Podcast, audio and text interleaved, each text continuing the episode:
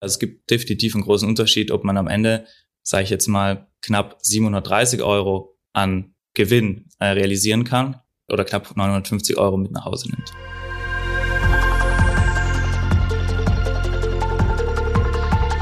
Hallo zusammen, heute geht es um das Thema Steuern und vor allem, wie du möglichst wenig davon für dein Depot zahlen musst. Mein Name ist Susanne, deine Just ETF Host. Schön, dass du dabei bist.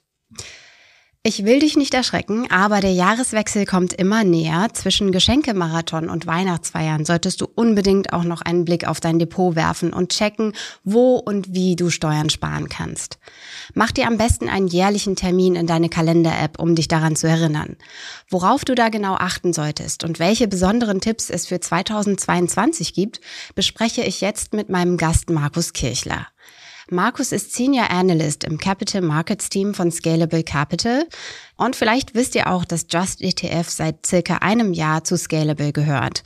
Das Unternehmen ist eines der führenden Fintech in Europa und zählt zu den Neo-Brokern, die aktuell den deutschen Online-Brokermarkt umkrempeln. Außerdem bietet Scalable einen Robo-Advisor an, also eine digitale Vermögensverwaltung für Anleger, die ihre Strategie nicht selbst umsetzen möchten. Und da ist das Thema Steuern natürlich sehr relevant. Zehntausende Portfolios werden jedes Jahr optimiert und im vergangenen Jahr wurden dadurch im Schnitt pro Kunde 100 Euro eingespart. Genau diesen Prozess begleitet und koordiniert Markus. Allgemein sind seine Schwerpunkte bei Scalable die Portfolioverwaltung und der ETP-Handel. Und er besitzt einen dreisprachigen Bachelorabschluss in Wirtschaftswissenschaften der Freien Universität Bozen. Wow. Markus, schön, dass du hier bist. Hi Susanne, danke für die Einladung. Bevor wir loslegen, noch ein kleiner Disclaimer. Was wir in dieser Folge besprechen, gilt für Deutschland, also nicht für Österreich, die Schweiz oder andere europäische Länder. Und wir geben dir hier nur einige Hinweise, worauf du achten solltest. Das ist aber keine Steuerberatung. Jetzt aber erstmal die Basics. Markus, wie viel Steuer muss ich denn eigentlich genau bezahlen? Das ist eine gute Frage, Susanne. Also vorab schon mal die Kapitalertragssteuer beträgt pauschal 25 Prozent. Dazu kommt noch der Solidaritätszuschlag. Das sind 5,5 Prozent, die auf die 25 Prozent berechnet werden. Und wer noch oder wer in der Kirche ist, der zahlt noch 8 bis 9 Prozent an Kirchensteuer. 8 Prozent sind es in Bayern und Baden-Württemberg, 9 Prozent im Rest von Deutschland. Und das führt dazu, dass man am Ende eine relativ krumme Zahl hat, was die Gesamtbelastung angeht. Also man landet beim, bei knapp über 26 Prozent und maximal bei knapp unter 28 Prozent an, an einer steuerlichen Gesamtbelastung. Und jetzt die Kernfrage überhaupt, wie kann ich da jetzt Steuern sparen? Also es ist sehr wichtig, dass ähm, Anlegerinnen wissen, dass sie einen Freistellungsauftrag bzw. einen Sparerpauschbetrag bei der Depotbank einrichten können. Der beträgt 801 Euro maximal für Einzelpersonen und bis zu 1602 Euro für Ehepaare. Und dieser kann genutzt werden, um steuerfrei Zinserträge zu realisieren, Gewinne zu realisieren, aber auch einfach Ausschüttungen entsprechend dann nicht zu äh, besteuern zu müssen. Und wie gesagt, man kann hier in Summe maximal als Einzelperson circa 224 Euro an Steuern sparen und als Ehepaar bis zu 448 Euro. Und wie gesagt, es ist super wichtig, dass jeder weiß, dass man den einrichten sollte, denn nur so kann man halt wirklich quasi kostenfrei Steuern sparen. Kannst du mir vielleicht einmal sagen, was, was bei rumkommt, wenn ich das mache und wenn ich das nicht mache? Also angenommen, ich habe jetzt 1000 Euro Gewinn gemacht. Wie viel muss ich da zahlen, wenn ich diesen Sparerpauschbetrag ausnutze und wie viel, wenn nicht? Also angenommen, du hast 1000 Euro an Gewinn realisiert und wir nehmen jetzt mal an, du hast eine steuerliche Gesamtbelastung von 27 Prozent, dann würden 270 Euro an Steuern abgeführt werden. Das heißt, nach Steuern bleiben dir nur noch 730 Euro. Bist du jetzt aber steuersmart und hinterlegst quasi einen Freistellungsauftrag in Höhe von 801 Euro, dann fallen auf die 801 Euro von den 1000 Euro schon mal keine Steuern an. Das heißt, du musst nur noch auf die Differenz, also 199 Euro Steuern bezahlen. Und in dem Fall beträgt die, also die Steuer nur noch 54 Euro. Und man sieht schon hier, es gibt definitiv einen großen Unterschied, ob man am Ende, sage ich jetzt mal, knapp 730 Euro an Gewinn äh, realisieren kann oder knapp 950 Euro mit nach Hause nimmt. Okay, ja, das macht auf jeden Fall einen gewissen Unterschied, vor allem über die Jahre. Worauf muss ich denn achten, wenn ich so einen Freistellungsauftrag einrichte? Also ganz wichtig sind die Fristen. Das heißt, wenn ich jetzt beispielsweise für das Jahr 2022 noch einen Freistellungsauftrag einrichten möchte, dann sollte man das bis Mitte Dezember tun. Also bei uns bei Scalable ist die Deadline der 15.12. Bei anderen ist es ähnlich, weil wie gesagt, ein Bankinstitut braucht auch manchmal ein paar Bankarbeitstage, um den zu hinterlegen. Die Prozesse sind bei vielen digitalisiert, bei manchen muss man noch PDFs ausfüllen. Aber wichtig ist, wenn man in diesem Jahr noch Steuern sparen möchte, dann sollte man jetzt schon langsam tätig werden. Und gibt's noch was, worauf ich schauen sollte?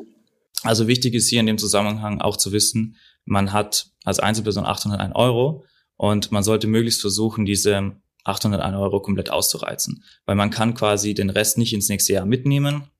Das heißt, er verfällt und man bekommt entsprechend jedes Jahr nur einmalig die 801 Euro.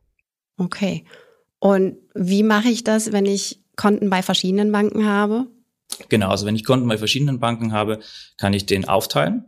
Das heißt, ich sollte mal zunächst schauen, wo kann ich denn am meisten Gewinne auch realisieren. Und basierend darauf sollte ich entsprechend auch meinen Freistellungsauftrag aufteilen.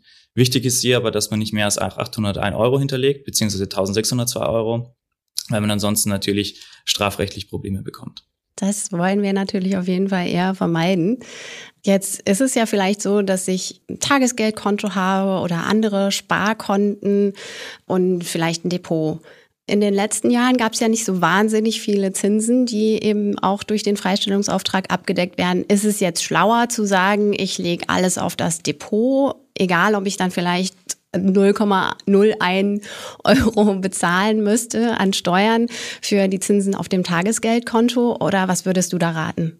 Also ich würde jetzt mal sagen, pauschal macht es für die meisten Sinn, den Freistellungsauftrag auf das Depot zu setzen, wo man beispielsweise seine Aktien-ETF-Sparpläne laufen hat, seine Aktieninvestments drin hat, weil langfristig gesehen haben diese Investments einfach eine höhere Renditeerwartung. Natürlich hat sich aktuell das Zinsumfeld geändert, entsprechend bekommt man jetzt auch wieder Zinsen auf das Girokonto.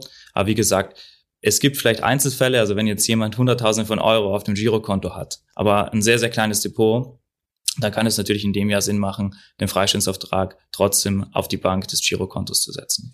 Aber das ist, sage ich jetzt mal so, eher die Ausnahme als die Regel.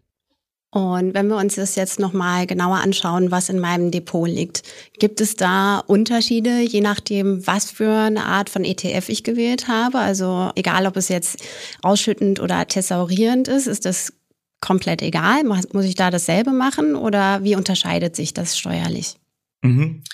Bis 2018 ähm, hat es einen großen Unterschied gemacht, ob die ETF ausschüttend war, tesorierend war. Der tesorierende ETF hatte einen deutlich höheren Steuerstundungseffekt, also entsprechend auch Vorteile gegenüber einen ausschüttenden ETF. Dann war es auch damals noch wichtig, wo der Fonds sein Fonddomizil hat, aber auch welche Replikationsmethode angewandt wird von dem jeweiligen ETF.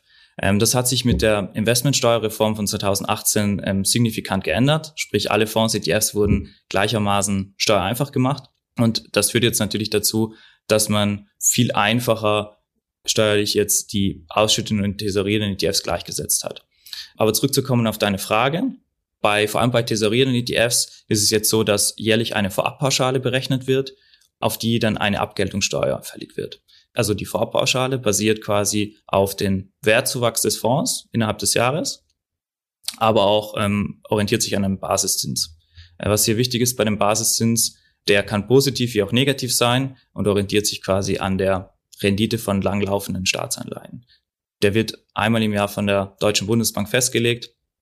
Und das Gute ist jetzt für die Anleger, dass äh, für das Jahr 2022 der negativ ist. Das heißt, 2023, Anfang 2023 wird keine Abgeltungssteuer abgeführt. Ist das diese Steuerstundung, die du vorhin erwähnt hattest? Also, dass jetzt erstmal keine fällig wird? Genau, also in diesem Fall ja. Also wenn man jetzt in dem Fall natürlich keine Vorabpauschale bezahlt, dann ähm, beziehungsweise keine Abgeltungssteuer bezahlt, weil keine Vorabpauschale berechnet werden kann, dann hat man hier einen Steuerstundungseffekt. Ah, und wie sieht das dann für die nächsten Jahre vielleicht aus? Ändert sich da mhm. was?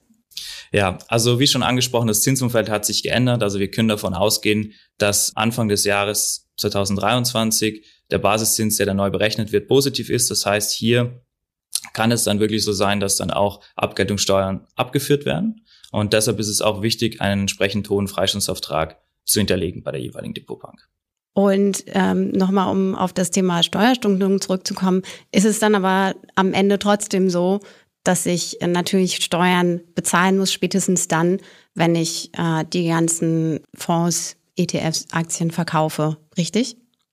Genau, also bei dem finalen Verkauf wird dann aber auch die Vorabpauschale berücksichtigt, beziehungsweise die Abgeltungssteuer, die in der Zwischenzeit abgeführt wurde. Das wird verrechnet. Und ganz, ganz wichtig ist hier für Anlegerinnen, dass es zu keiner doppelten Besteuerung kommt. Und wie kann ich jetzt ungefähr abschätzen, ob mein Freistellungsauftrag reicht, um die Vorabpauschale abzudecken? Also für dieses Jahr ist es ja zum Glück nicht so relevant, aber vielleicht für die mhm. nächsten Jahre? Also hier nochmal einen Vergleich zu machen zu vor 2018 und jetzt nach 2018. Vor 2018 hat man 33 Rechengrößen gebraucht. Jetzt sind es nur noch vier Rechengrößen. Das heißt, man braucht den Fondswert am Jahresanfang, am Jahresende. Die Höhe der Ausschüttungen sind relevant, sowie auch die Art des Fonds. Das heißt, handelt es sich um einen Aktienfonds, um einen Mischfonds oder um einen sonstigen Fonds. Und basierend auf diesen vier Rechengrößen kann man ganz einfach mit dem Steuerrechner von GCTF rausfinden, ob denn auch der hinterlegte Freistellungsauftrag ausreicht, um die Abgeltungssteuer ähm, zu bedienen.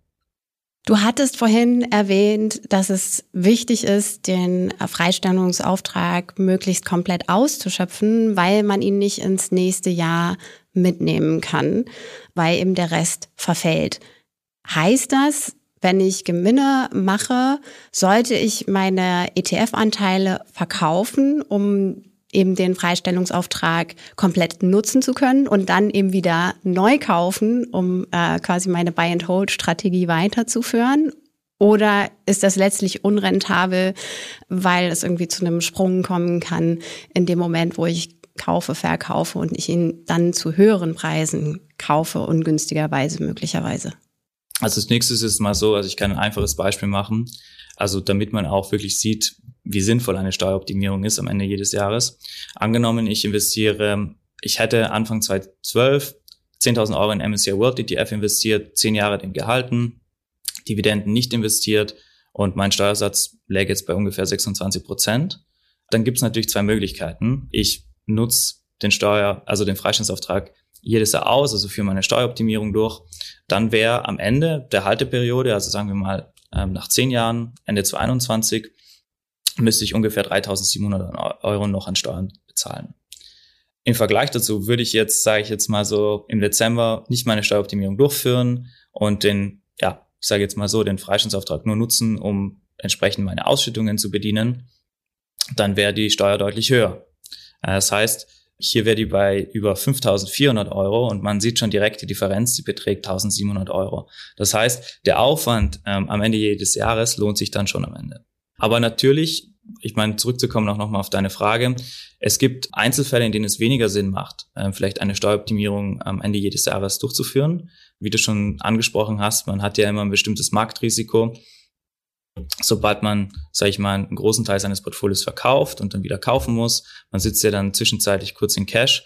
Und hier können wir auch ein einfaches Beispiel machen. Also angenommen, ich muss jetzt 150.000 Euro äh, verkaufen von meinem MSCI World ETF. Ich habe ein großes Portfolio und ich habe einen Freistellungsauftrag von 801 Euro hinterlegt.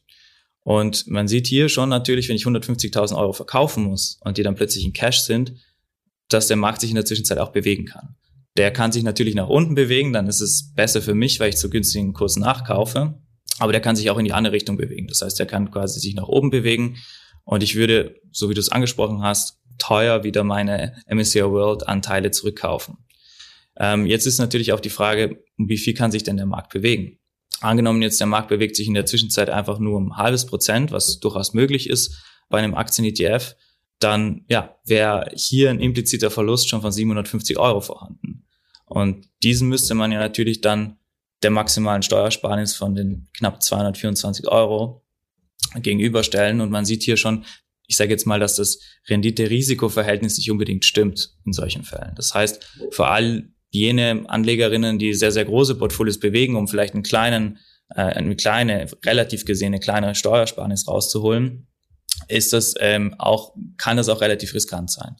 Jetzt vielleicht für kleinere Portfolios, um das nochmal besser zu veranschaulichen, also angenommen, ich habe jetzt 15.000 Euro, die ich verkaufen muss und dann wieder anlegen muss, kaufen muss, da müsste sich der Markt dann schon um fünf Prozent bewegen. Das heißt, das ist dann schon ein bisschen unwahrscheinlicher als ein halbes Prozent. Das heißt, für, sag ich mal, solche Portfolios in, in, de, in der Größe macht es dann durchaus Sinn, eine Steueroptimierung durchzuführen. Was muss ich da denn berücksichtigen, wenn ich das mache? Also ähm, quasi Steuern, um Steuern zu sparen, den Freistellungsauftrag komplett ausnutzen und dann eben meine Anteile verkaufen und neu kaufen. Was muss ich da beachten? Also natürlich, weil man Trades durchführen muss für Verkäufe und Käufe, es ist wichtig, dass man auf die impliziten und expliziten Handelskosten achtet. Explizite Handelskosten, das sind die Kosten, die man hat pro Trade. Bestimmte Broker, die meisten Broker haben da keine sag ich mal, Pauschalgebühr. Jetzt beim Scalable Prime Broker ist es so, man zahlt da knapp 36 Euro, kann so viel traden, wie man möchte. Aber bei anderen muss man natürlich darauf achten. Dann ähm, muss man auch zusätzlich auf die impliziten Handelskosten achten. Damit meine ich jetzt die Geldbriefspanne. Man sollte, sage ich mal, bevorzugt Instrumente verkaufen und kaufen, die eine sehr geringe Geldbriefspanne haben, um hier auch nochmal die Handelskosten zu minimieren. Kannst du einmal kurz erklären, was Geldbriefspanne heißt? Mhm.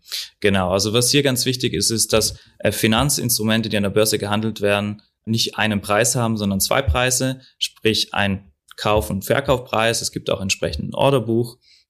Und deshalb ist es wichtig, dass die Differenz zwischen diesen Preisen, sprich zwischen dem höchsten Bieterpreis, das wäre jetzt natürlich der Kaufpreis, der höchste Kaufpreis, und der niedrigste ja, Verkäuferpreis, dass die Differenz sehr gering ist. Okay, danke dir. Ich habe dich unterbrochen. Was, was, worauf muss man noch achten? Genau, also was noch wichtig ist, also wenn man sehr, sehr große Portfolios hat und sehr viel Volumen traden muss, um quasi auch entsprechend Steuern zu sparen, dann sollte man eventuell die Volumen auf mehrere Tage strecken. Das heißt, dass man jetzt nicht unbedingt versucht, dann hunderte, tausende von Euro innerhalb von einem kleinen Zeitfenster zu handeln, sondern dass man sich da Zeit nimmt und entsprechend das über mehrere Tage dann auch, ähm, also die Steueroptimierung dann auch durchführt. Und wir hatten ja vorhin das Thema tessorierende und ausschüttende ETFs und eben das Thema Dividende. Muss ich die Beträge von den Dividenden auch beachten? Ja, also die muss man unbedingt auch beachten. Das heißt, jetzt angenommen, ich würde ähm, Mitte Dezember meine Steueroptimierung durchführen und ich habe in meinem Portfolio noch in ETFs die Dividenden oder auch Coupons ausschütten nach dem Datum, dann muss ich unbedingt noch einen Pufferbetrag übrig lassen, äh, damit ich jetzt vermeide, unnötig Steuern zu bezahlen für das Jahr. Wie mache ich das am besten? Also ich muss mir natürlich all jene ETFs oder auch Aktien schnappen und gehe dann auf die jeweiligen ETF-Emittenten-Webseiten und kann da nachvollziehen auch, in welcher Frequenz wird dann noch ausgeschüttet, wann werden die ausgeschüttet. Und basierend darauf kann ich dann ganz einfach ausrechnen, wie viel ich denn noch an Pufferbetrag übrig lassen muss von meinem Freistellungsbetrag. Und wenn ich noch Rebalancing machen möchte, klingt ja erstmal so, als könnte ich das ganz gut kombinieren, weil mache ich vielleicht eh Richtung Ende des Jahres da einmal drauf zu schauen. Ähm, was muss ich da berücksichtigen? Kann ich das einfach quasi mit einpreisen? Ja, also es macht durchaus Sinn. Ansonsten jetzt angenommen, ich würde quartalsweise rebalancen und ich habe dann, sage ich jetzt mal, Anfang Dezember meinen Rebalancing-Tag, rebalance und dann muss ich Mitte Dezember nochmal, sage ich mal, Käufe, Verkäufe tätigen macht es schon Sinn, diese zwei Events zusammenzulegen, einfach um an Handelskosten zu sparen. Man muss halt hier darauf achten, dass man natürlich jene Positionen priorisiert, die man eh im Rahmen des Rebalancings verkauft hätte, gekauft hätte. Und ähm, so gesehen macht es durchaus Sinn, diese zwei Events zu kombinieren am Ende des Jahres. Okay. Das waren ja jetzt mehr so ganz allgemeine Tipps, die man im Prinzip jedes Jahr so machen kann. Wie gesagt, macht euch eine Erinnerung in eure Kalender-App, um das auch jedes Jahr zu machen und jedes Jahr dran zu denken. Aber für 2022 hast du da auch speziell vielleicht noch Tipps und Hinweise für uns? Also gerade wenn ich so auf das Thema Krypto schaue, da hatte man ja dieses Jahr nicht so wahnsinnig viel Spaß. Kann man da noch irgendwas retten? Äh, das ist eine gute Frage. Ich meine, auch aufgrund der sehr negativen Preisbewegungen im Kryptomarkt werden viele wahrscheinlich Verluste in den Büchern haben aktuell. Und man kann trotzdem aus den Verlusten was machen. Was hier wichtig ist bei Kryptowährungen, bei physischen Kryptowährungen, aber auch bei bestimmten Krypto-ETPs, die zählen zu den sogenannten privaten Veräußerungsgeschäften. Dazu gehören zum Beispiel auch physische Goldbahnen, aber auch zum Beispiel Schmuck oder wenn ich mich dazu entscheide, Sneaker zu sammeln, spezielle, äh, die wertvoll sind und ich verkaufe die wieder, dann sind das alles private Veräußerungsgeschäfte. Äh, warum erwähne ich das? Es ist wichtig, hier die Haltedauer auf einem Hinterkopf zu behalten. Das heißt, immer dann, wenn ich Krypto kaufe, muss ich differenzieren zwischen dem Anteil in meinem Portfolio, in meinem Krypto-Portfolio, welches ich länger als ein Jahr gehalten habe und welches ich weniger lang als ein Jahr gehalten habe. Warum? All jene Gewinne, die sag ich mal, aus Kryptowährungen kommen, die ich länger als ein Jahr gehalten habe, sind steuerfrei. Jetzt ist es aber so, wenn ich die unterjährig verkaufe, dann gilt eine Freigrenze von bis zu 600 Euro. Das heißt, wenn ich diese übersteige, dann muss ich natürlich auch in meiner Steuererklärung meine Gewinne entsprechend angeben.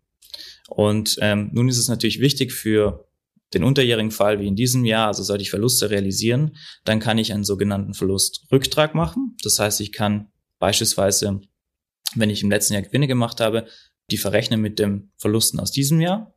Umgekehrt, sollte ich erst in diesem Jahr begonnen haben, in Krypto zu investieren, dann kann ich auch die Verluste mit in die Zukunft mitnehmen und das uneingeschränkt. Das heißt, sollte ich in zwei, drei Jahren wieder Kryptogewinne machen, dann kann ich die verrechnen mit den Verlusten aus diesem Jahr. Das heißt, es kann durchaus Sinn machen, auch Verluste jetzt in diesem Jahr unterjährig zu realisieren, damit man so gesehen noch was mit ihnen anfangen kann. Das klingt ziemlich praktisch. Kannst du mir vielleicht ein Beispiel geben, äh, ein Rechenbeispiel, wie das dann tatsächlich sich am Ende ausgehen könnte? Mhm. Also angenommen, ich habe Krypto gekauft für 1000 Euro, habe das dann unterjährig verkauft für 600 Euro, dann habe ich einen Verlust ja, gemacht, der 400 Euro beträgt. Ich kaufe dann Krypto erneut zurück für 600 Euro, verkaufe das für 1600 Euro, dann habe ich mit der Transaktion 1000 Euro Gewinn gemacht. Das heißt, theoretisch müsste ich ja die 1000 Euro versteuern, aber ich kann die verrechnen mit dem Verlust, mit den 400 Euro. Das heißt, jetzt bleiben nur noch 600 Euro übrig, die Differenz, die zu versteuern wäre. Aber hier gilt dann, wie bereits erwähnt, diese Freigrenze.